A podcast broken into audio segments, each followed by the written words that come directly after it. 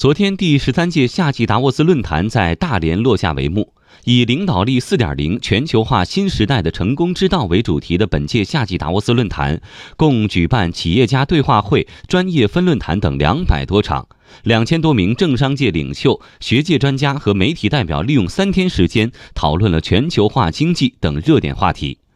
那么，中外嘉宾站在亚洲视角展望全球经济，又会得到哪些结论呢？来听央广记者张倩、贾铁生、徐志强的报道。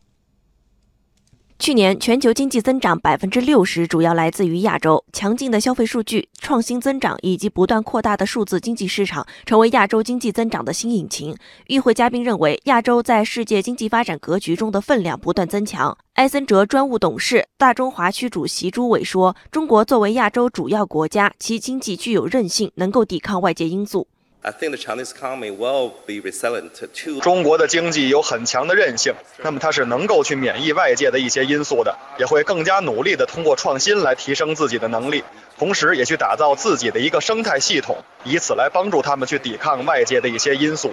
uh, resist the uh, uh, you know the external factors. 中国作为亚洲经济体中不可忽视的力量，受到世界关注。埃星华迈亚太区总裁安定山认为，中国经济将带动亚洲和世界经济的发展。他十分看好亚洲，特别是中国经济的发展前景。We're expecting an IHS market Asia growth. 接下来十年，亚洲经济对全球 GDP 增长贡献率预计将达到百分之五十。中国的贡献可能达到百分之三十六，因此亚洲将成为世界经济的增长引擎。中国经济也会推动亚洲和世界经济的发展。伦敦政治经济学院经济学教授金克宇阐述了中国与世界金融体系的关系。面对中国正在融入现有体系还是创造新体系的问题，金克宇指出，作为世界重要的经济体，中国正在发挥重要作用。目前，中国已经成为世界重要的经济体，在流动性市场也做了很多工作。中国有一带一路倡议，面对企业和其他各界产生的新需求，中国正在填补美联储、IMF 没能做到的空缺。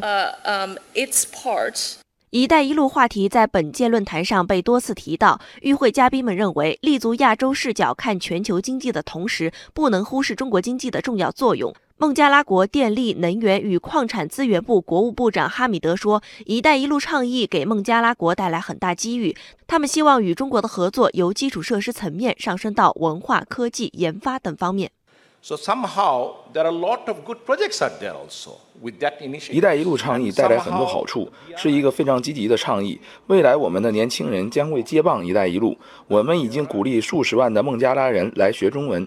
我希望看到的是一个项目，不是光带来融资。从长期来说，我们还可以产生文化上的连接，这样才能取得长期的成功。